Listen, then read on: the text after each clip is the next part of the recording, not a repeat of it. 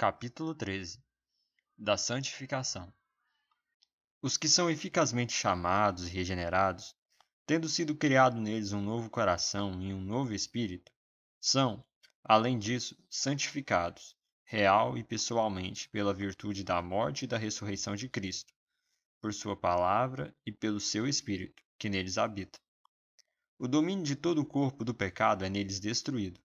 As suas várias concupiscências são mais e mais enfraquecidas e mortificadas, e eles são mais e mais vivificados e fortalecidos em todas as graças salvadoras, para a prática da verdadeira santidade, sem a qual ninguém verá a Deus. Essa santificação é no homem todo, porém imperfeita nesta vida.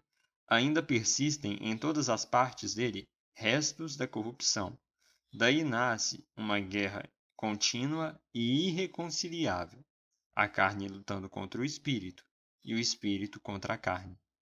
Nesta guerra, embora prevaleçam por algum tempo as corrupções que restam, contudo, pelo contínuo socorro da eficácia do santificador Espírito de Cristo, a parte regenerada do novo homem vence, e assim os santos crescem em graça, aperfeiçoando sua santidade no temor do Senhor.